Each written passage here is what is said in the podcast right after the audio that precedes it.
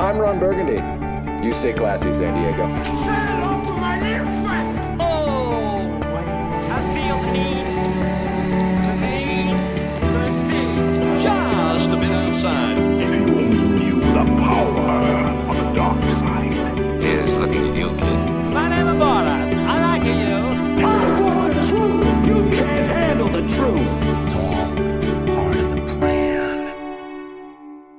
Saludos y bienvenidos a este tu podcast favorito de cine, el Cine Express Podcast, eh, episodio número 102. Gracias, ¿verdad? Por la sintonía. Eh, nuevamente te habla Robert García. Eh, el episodio de hoy va a ser un poquito diferente, ya que mis colegas están on duty y pues queríamos brindarle ¿verdad? Un episodio nuevo esta semana. ¿verdad? Queremos mandarle un saludo a Luis Angelet, a Emilio Pérez y a Fico Gangiano. Eh. Fico se encuentra ahora mismo camino a la ciudad de Los Ángeles. Eh. Este domingo eh, va a ser partícipe de los Critic Choice Awards por primera vez. Así que, ¿verdad? Un aplauso y las felicitaciones para Fico, ¿verdad? Que la pase bien. Y de seguro cuando regrese la semana que viene tendrá mil historias para contarnos de su experiencia en los Critic Choice Awards. Así que nada, ¿verdad? Vamos a entrar rapidito a hablarle en lo que está sucediendo en el mundo del cine. Y este domingo pasado, en la ciudad también de Los Ángeles, se celebró la, ¿verdad? la más reciente entrega de los premios Golden Globes, los Globos de Oro. Eh, ¿verdad? Esto es como que la antesala a, lo que van a ser los premios Óscar en el mes de febrero. Eh, estos premios estuvieron, estuvieron bien controversiales, eh, ¿verdad? Unos, unos ganadores que mucha gente no ha estado de acuerdo.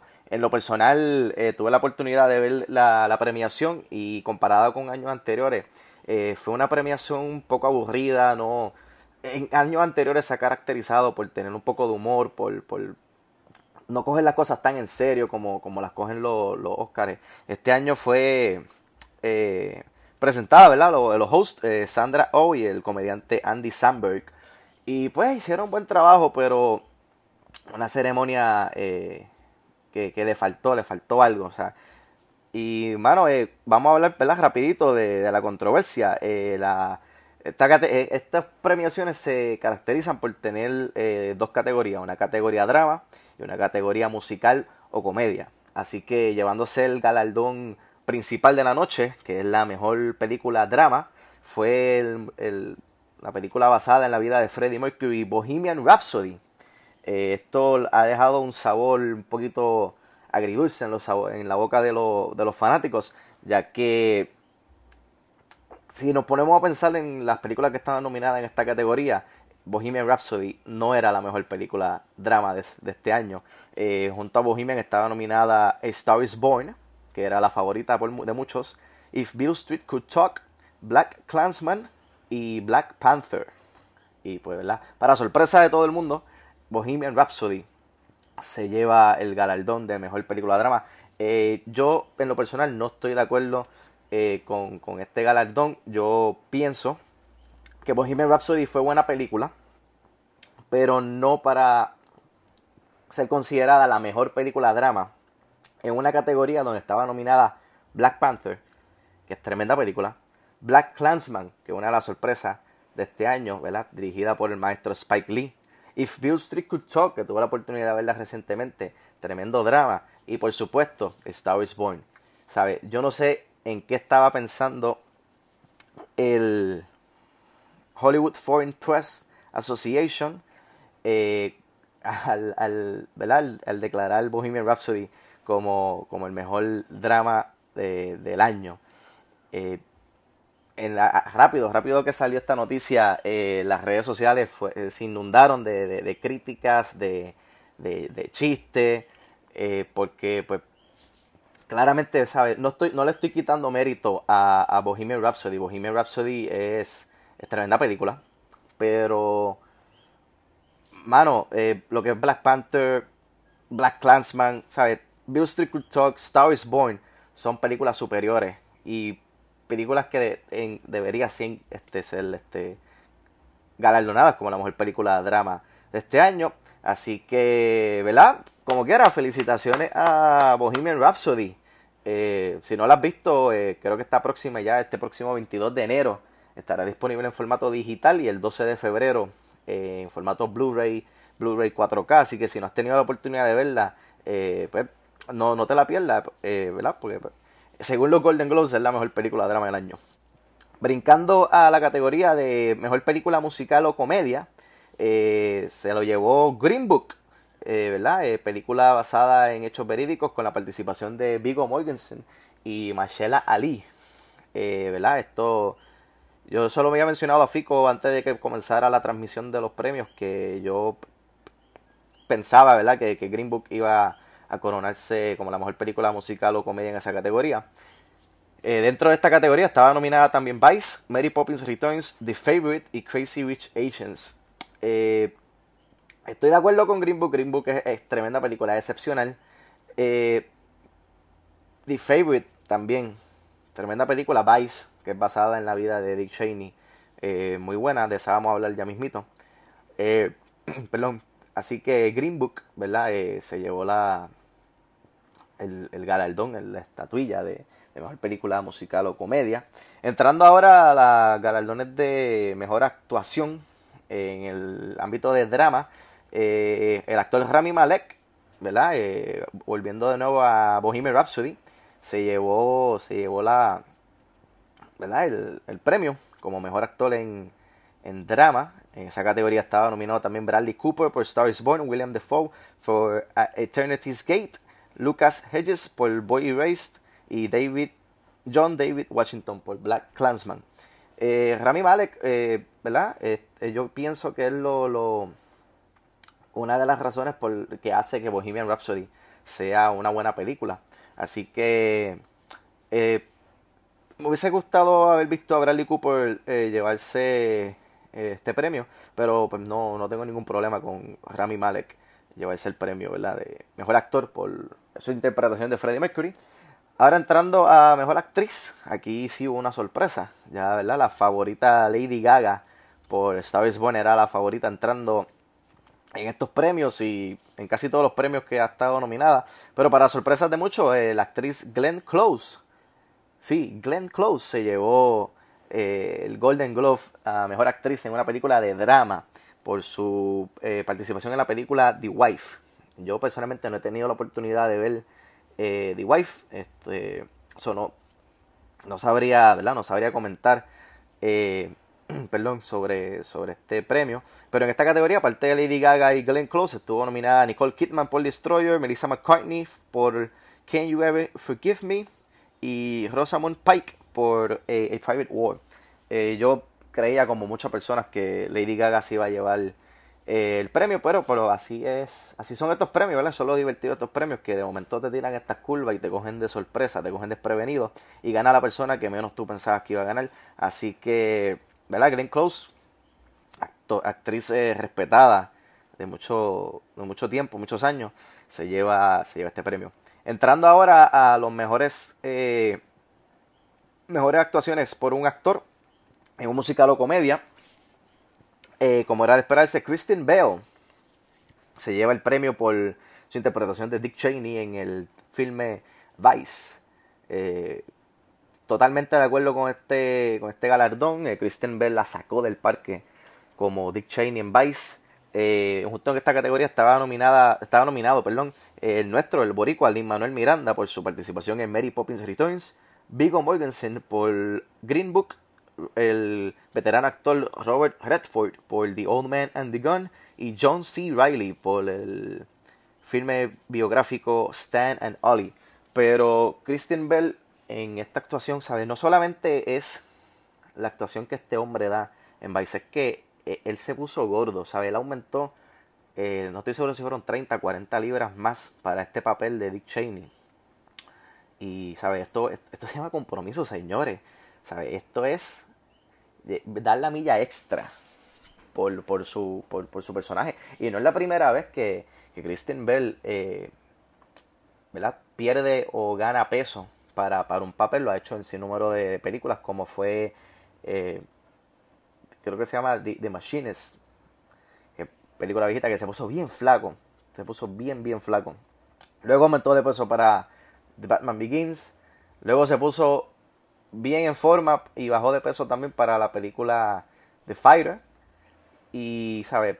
Eh, estos actores tienen que tener cuidado porque esto de estar bajando y subiendo de peso, pues puede ser, puede traer consecuencias a su salud a lo largo plazo. Pero pues por ahora, esto le trajo a Kristen Bell un muy merecido Golden Glove por su actuación en la película Vice.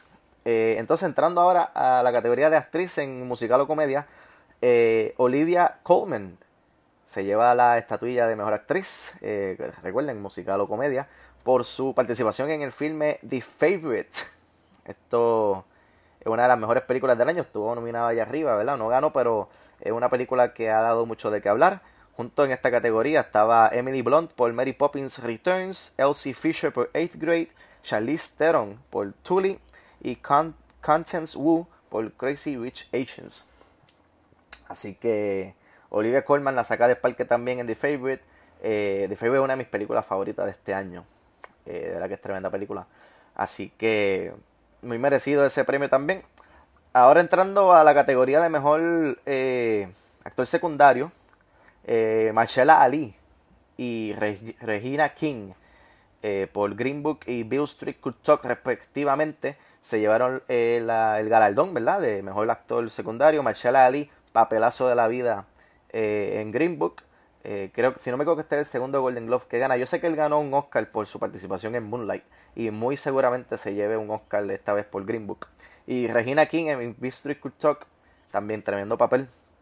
Eh, entrando rapidito así en la en los otros eh, ganadores en la noche, el director Alfonso Cuarón se llevó la, el premio de mejor director, ganándole a Bradley Cooper por Star is Born, Peter Farrelly por Green Book, Spike Lee por Black Clansman y Adam McKay por Vice. Así que ¿verdad? el mexicano Alfonso Cuarón se lleva el premio de mejor director y no solo eso, también se llevó el premio para la mejor película extranjera.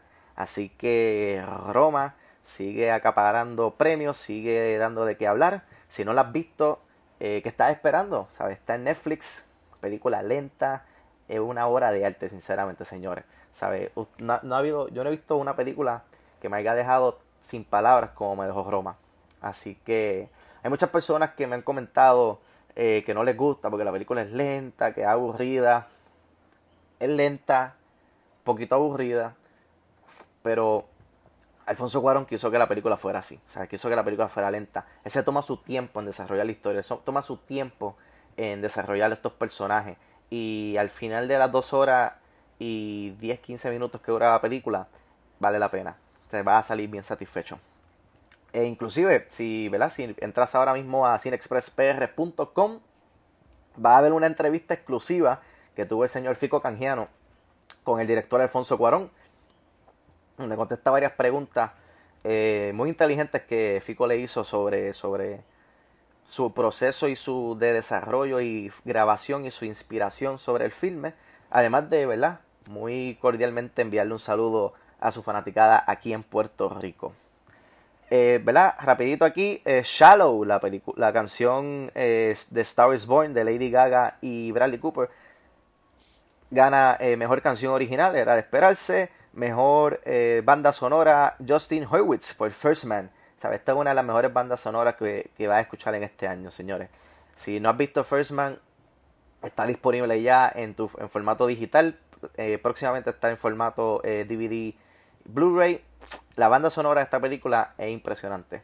¿Sabe? esta combinación de Justin Hurwitz y el director Damien Chazelle le ha traído oro literalmente a Justin Hurwitz porque él ganó Golden Glove también por su trabajo en La La Land hace un par de años atrás. Entonces, eh, mejor película animada que estaba nominada eh, Ralph Breaks the Internet, Mirai, Isle of Dogs, Incredibles 2 el premio es para Spider-Man Into the Spider-Verse. Muy merecido este galardón para Spider-Man Into the Spider-Verse, que no solamente es la mejor película animada del año, sino que es una de las mejores películas del año. Como también es una de las mejores películas que han hecho de Spider-Man. Así que, overall, eh, un poco deslucido la ceremonia de los Golden Globes, eh, ¿verdad? Mucha controversia sobre si realmente Bohemian Rhapsody eh, debió haber sido coronada como la mejor película drama este año, Pero, pero nada, ¿verdad? Esto es eh, lo divertido de esto del cine, que todo es subjetivo y quizás eh, lo que para el Hollywood Foreign Press fuera mejor película, quizás para los Oscars sea diferente. Así que todas estas películas van a seguir dando de qué hablar en este mes y medio que falta antes de la ceremonia de, los, de los Oscars, que es el próximo 24 de febrero.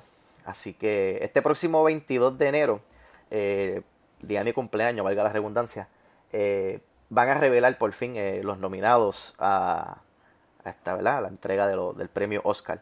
Y hablando de premiaciones y hablando de los Oscars, ha habido una controversia que ha, dado, ha dado de qué hablar en las últimas semanas y es que cuando la academia y los, sus productores anuncian que han escogido al comediante y actor Kevin Hart como su el anfitrión ¿verdad? de la ceremonia de los Oscars, eh, esta nueva tendencia de, de ponerse a indagar tierra, fango y veneno del pasado de los actores y crearle daño continúa. Y este fue el caso de lo que le pasó a, Kevin Hart, que tan rápido como lo anuncian como el anfitrión de los Oscars, tan rápido aparecieron unos tweets y unos chistes que él había cometido, eh, había eh, realizado eh, hace un par de años atrás sobre pues, la comunidad LGBT o la comunidad gay. De seguro lo dije mal, pero pues, sobre la comunidad gay. Estaba mencionando que él como hombre inseguro y hombre heterosexual, que él no quisiera que el día que él tenga un, hijo varón, que no le salga homosexual. Y pues el internet se revolcó, se revolcó Twitter y forzaron que Kevin Hart se, se retirara sobre, sobre De, de, ser el anfitrión de esta ceremonia. Pero en la semana pasada él tuvo una entrevista con, con Ellen DeGeneres en su programa, donde él estaba eh, reconsiderando su decisión disculparse con las personas que había ofendido y ¿verdad? volver a ser el host. Esto llegó a ser nada porque él terminó decidiendo no eh, volver a ser el anfitrión. Así que por primera vez en muchos años, la ceremonia de los Oscars no va a tener un anfitrión. Sí, ¿sabes? No va a haber un host, no va a haber, un, no va a haber una persona al principio del show haciendo chistes mongos sobre las películas que estén nominadas eh, en este año. Eh, sinceramente, como habíamos mencionado en un episodio anterior, eh, la academia está buscando maneras de crear una ceremonia y un espectáculo que sea más rápido, que, sea un poco más llamativo y atractivo, ¿verdad? Y atractivo para, para la gente que lo está viendo en sus hogares, porque la realidad es que un show de tres horas, casi cuatro, en años anteriores ha sido aburrido, los ratings han estado por el piso. Así que eh, los Oscars este año se la van a jugar fría, sus productores, ¿verdad? Al no tener un anfitrión. Vamos a ver cómo les va la química. En el día de hoy salió una noticia que eh, la cadena APC, que es la cadena que va a transmitir estos premios, estaban, estaban como unos locos buscando a última hora eh, ver si podían reunir al elenco de Avengers Endgame para que tuvieran una participación y quizás posiblemente presentaran eh, uno de los premios. Así que ese aparentemente ese va a ser el atractivo de este año, es crear estos juntes de actores para presentar sus categorías y al mismo tiempo, entre comillas, animar el show. Así que va a ser bien interesante ver si, ¿verdad? Si logran, además que va a ser un, una pieza promocional para Avengers Endgame increíble, ¿sabe? El tener el elenco completo en tarima eh, de seguro ser un atractivo que utilizarían como eh, método de, promocionar este espectáculo. Así que veremos a ver qué pasa, ¿verdad? Los Oscars son el 24 de febrero y van a ser sin host. Así que vamos a ver qué pasa ahí. Así que verá, brincando ahora, eh, ¿verdad? Eh, Aquaman. Aquaman, ¿ya vieron Aquaman? ¿Ya tuviste Aquaman? Yo la vi y me gustó. No me mató, como dije en el episodio anterior. No salí mamando como uno aquí en el podcast. Pero, pero está buena, está buena y aparentemente está conquistando el mundo, mano. Eh, eh, recientemente se convirtió en la película más taquillera en la historia de las películas de DC, superando a, The Dark Knight Rises. y al mismo tiempo convirtiéndose en la película más tequillera de esta serie de películas de DCEU a nivel mundial. ¿Sabes? Estamos hablando que esta película en que esta lleva cuatro semanas, cuatro semanas, eh, ya ha recaudado a nivel mundial unos 971 millones de dólares.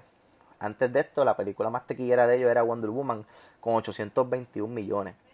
Así que Aquaman va en camino, va encaminada, va por el buen camino para eh, ser la primera película de DC en mucho tiempo, en llegar al, al billón. Creo que sería la primera.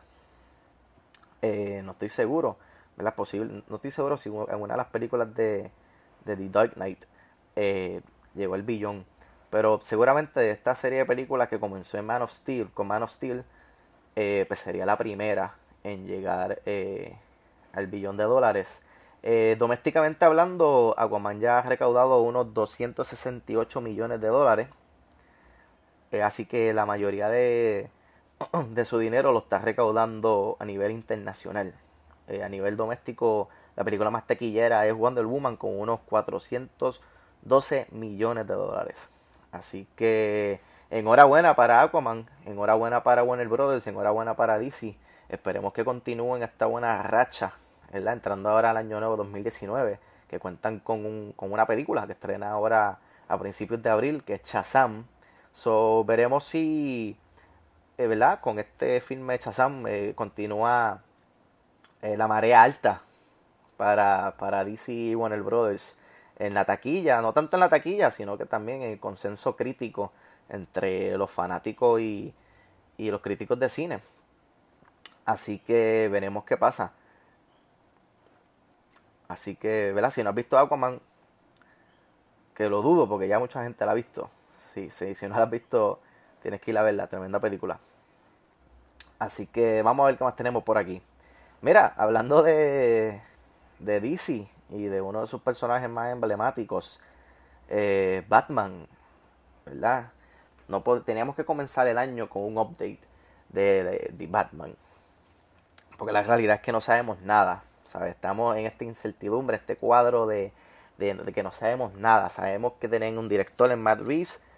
Sabemos que tal vez, quizás, Ben Affleck no regrese como Bruce Wayne y Batman. ¿Sabe? Eh, DC se y Warner Brothers se han mantenido bien callados sobre, sobre este proyecto al, al nivel que, que, ya es preocupante. Porque, ¿sabes? Yo personalmente como fanático de, de, Batman, yo estoy loco por una película nueva de Batman. O sea, yo estoy loco por una película de Batman. Y me encantaría que fuera con Ben Affleck. ¿Verdad? Pero de seguro, ¿verdad? Con lo que hemos visto recientemente, ese no va a ser el caso.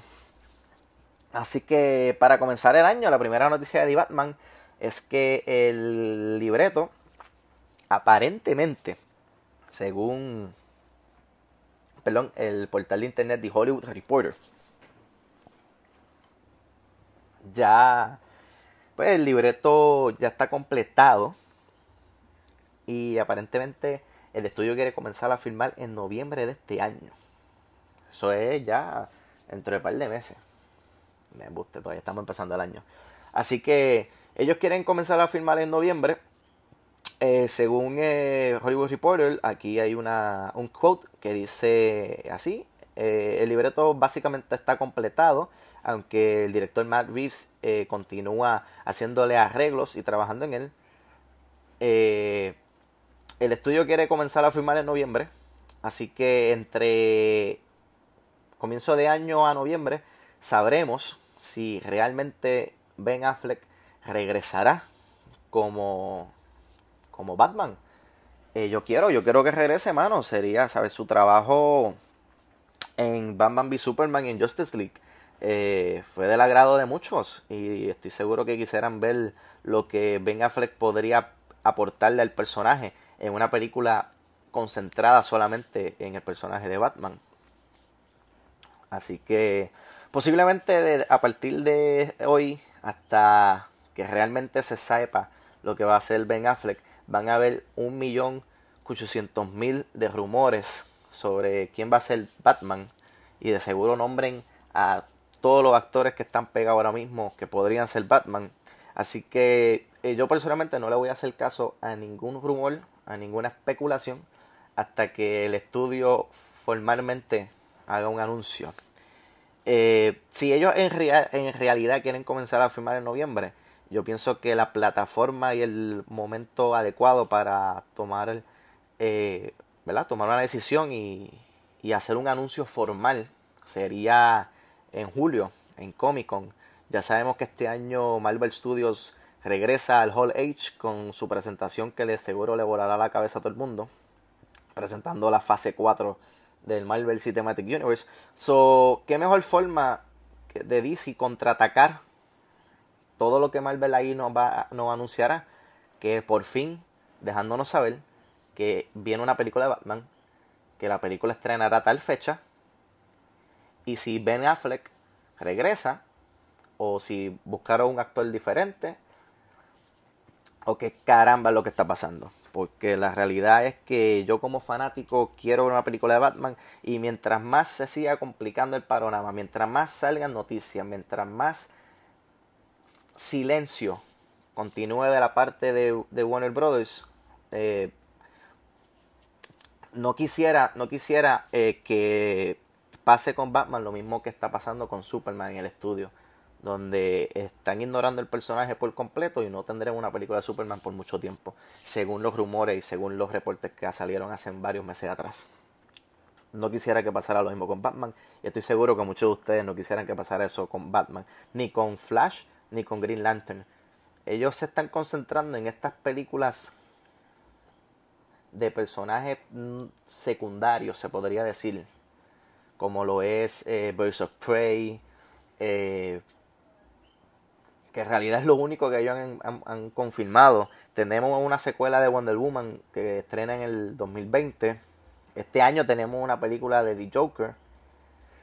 Así que, pero este, este plan de ellos de no tener un, un plan establecido y tener una continuidad en sus películas, pues no sé si sea la decisión correcta. Porque miren a Marvel, Marvel tuvo un plan, todavía tienen un plan y se han seguido en ese plan y han tenido una continuidad con su proyecto y le ha salido bien la jugada, ¿no? Uno de los, estudios que más dinero genera por año por película. Y sabemos que este año, este año tienen Endgame, tienen Spider-Man, tienen Captain Marvel. So, si eres fanático de los cómics y de las películas de cómics, sabes, este, este año promete y esperemos, ¿verdad? Crucemos los dedos de que el año nuevo nos traiga algún update o alguna confirmación sobre lo que pasará con, la película de, de Batman. Así que continuando el tema de los superhéroes, unos superhéroes que, ¿verdad? que no son basados en cómics.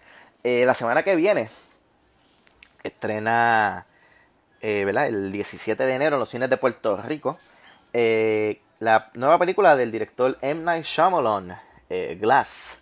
Como todos sabemos, Glass es la culminación de la trilogía que comenzó con la película de Unbreakable y sorpresivamente continuó eh, con el estreno de la película Split. Es verdad que al final pues tuvieron ese ganchito donde pues, este, dijo, ¡Ja! los cogí de bobo, esta película es la secuela de, de Unbreakable. Pues ahora pues el director nos regala esta culminación a su trilogía que nadie se esperaba, Glass con la participación de y el regreso de Bruce Willis, Samuel Jackson y James McAvoy. Pues mira, en estos días eh, los críticos de Estados Unidos tuvieron la oportunidad de, ver la película y de, y de comenzar a criticarla. Y para sorpresas de muchos, las críticas han sido negativas. Ahora mismo en el Rotten Tomatoes eh, la película tiene un 36% positivo. Eso es Rotten, señores. ¿Sabes? Yo no me esperaba esto. ¿Sabes? Los trailers han sido, han sido brutales. Eh, el hype con la cual terminó Split, que a los varios días después ya estaban confirmando, ¿verdad? Eh, esta, esta nueva película, Glass. Y el hype ha estado bien alto. Y, y all of the sudden, las críticas son negativas. ¿Sabes? Como que no, no me veía. Este, este, yo creo que este ha sido eh, eh, el mejor plot twist que Night Shyamalan nos ha dado hasta el momento.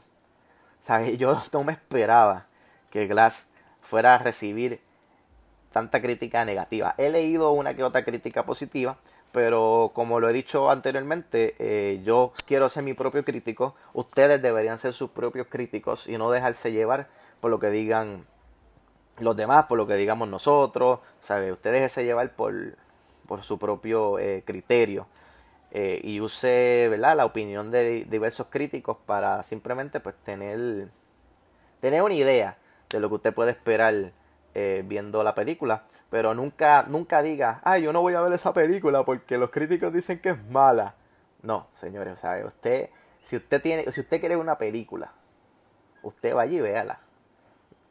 Así Fico Canjiano diga que es mala, así eh, Frosty de Collider en Estados Unidos diga que es mala, así en Rotten Tomatoes tenga negativo 15% positivo, usted vaya y véala. Porque eso, eso, como lo dije al principio, todo filme es subjetivo. Lo que a mí me gusta, quizás lo que no te gusta a ti, lo que a ti te gusta, quizás lo que no me gusta a mí. Así que, pero sí, ¿verdad? Cogió de sorpresa eh, que, que, Glass comenzando el año, todo el mundo pensaba, ¿verdad? Que, que iba a ser, eh, iba a ser, ¿verdad? Empezar el año en grande. Eh, como que era, yo la voy a ver, como que era, tengo el hype en 100 con esta película y hasta que yo no la vea, pues no tomaré un juicio sobre ella. Eh, si Dios quiere, ¿verdad? Estaré ahí primera tanda el jueves que viene cuando, cuando la película estrene aquí, el 17 de enero, en los cines de Puerto Rico. Así que básicamente ha sido una, una semana un poco lenta para para las noticias de, de película.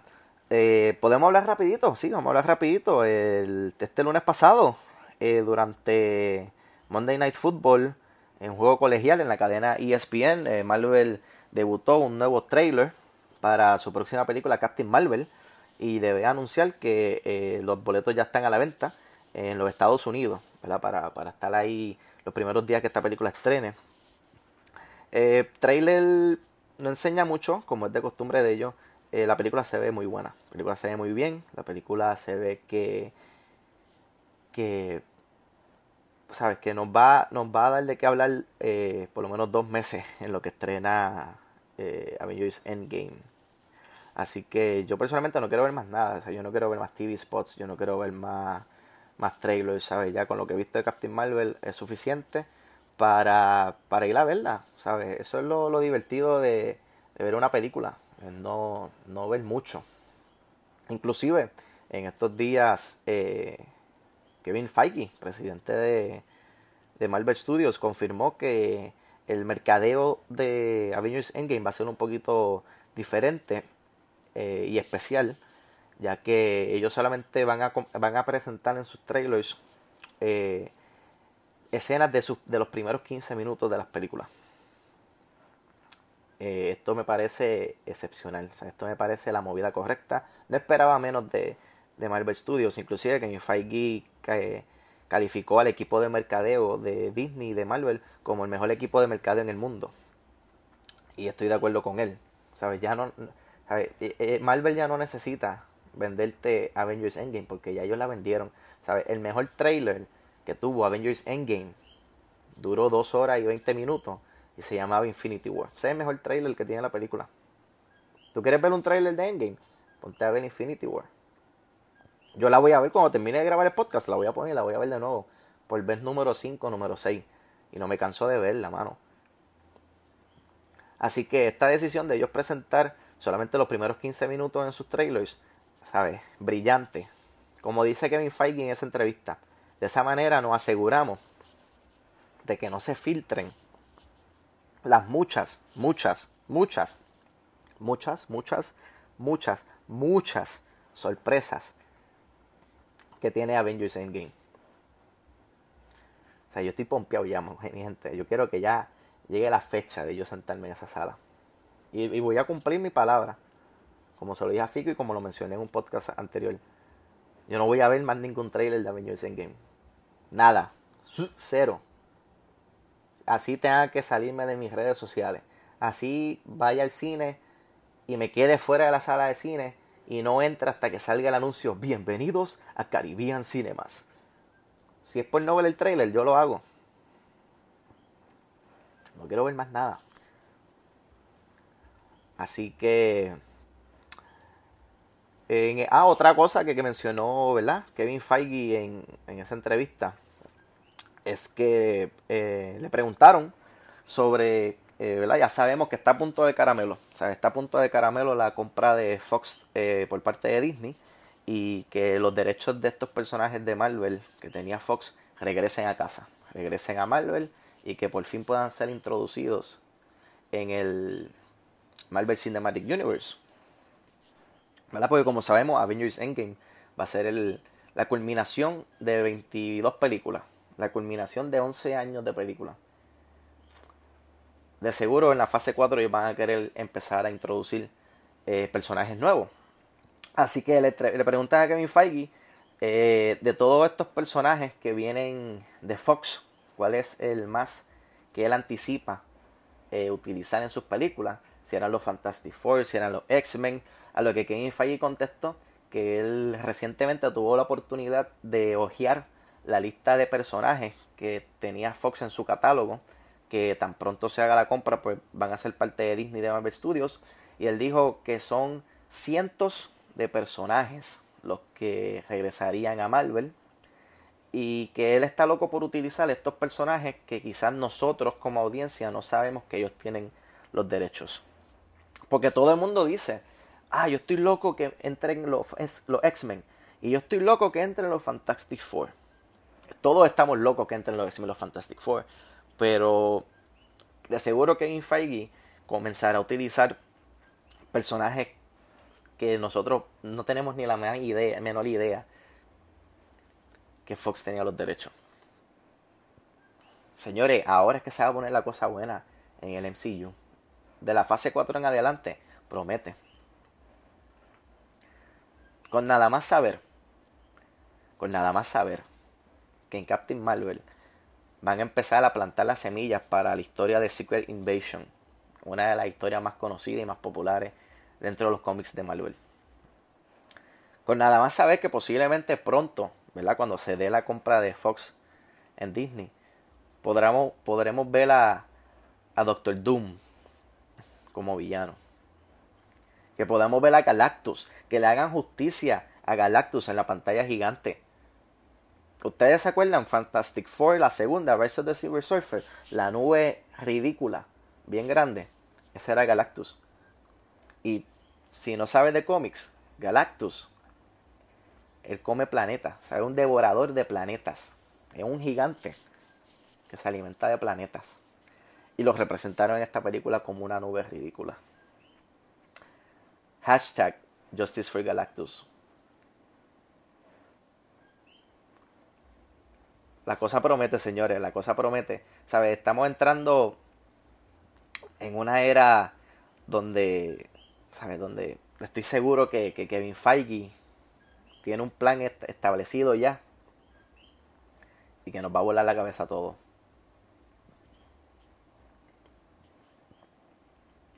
Así que yo personalmente, ¿verdad? Este soy yo hablando como los locos. Me gustaría ver a la, cuando, ¿verdad? cuando entren los X-Men al MCU, que entren como como los villanos. Algo diferente.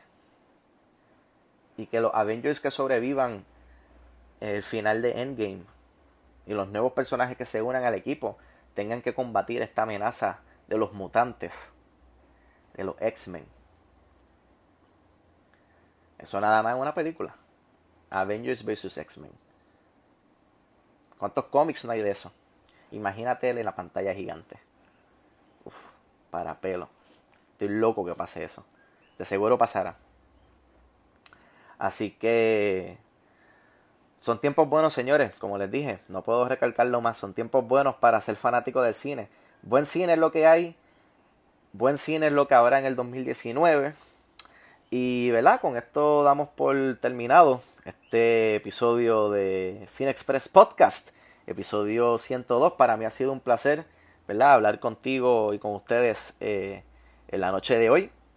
Eh, la semana que viene volvemos con otro episodio. Eh, la semana que viene pues venimos hablando con, con Fico Canjiano. ¿verdad? Eh, esa experiencia debe, debe estar bien brutal. De uno poder estar allí en los Critics Choice Awards, en una premiación y ver a todos estos actores que uno, que uno admira y que uno es fanático, pasándole por el lado y pasándole por el frente y poder saludarlo, poder sacarle una foto. Así que estoy loco por, por hablar con Fico la semana que viene sobre su experiencia. Eh, recuerda visitar todas nuestras redes sociales. Nos puedes buscar en CineExpress PR y nuestro portal de internet cinexpresspr.com. Eh, puedes ver nuestras últimas reseñas, puedes ver eh, la entrevista exclusiva que tuvimos con el director de Roma, el ganador al premio Golden Glove como mejor, mejor director, perdón, y la película, mejor película extranjera, eh, Alfonso Cuarón. Así que no te pierdas esa entrevista solo aquí en cinexpresspr.com. Me puedes buscar a mí en Twitter en at Robert22PR y será hasta la próxima. Nos vemos en el cine. Muchas gracias por la sintonía.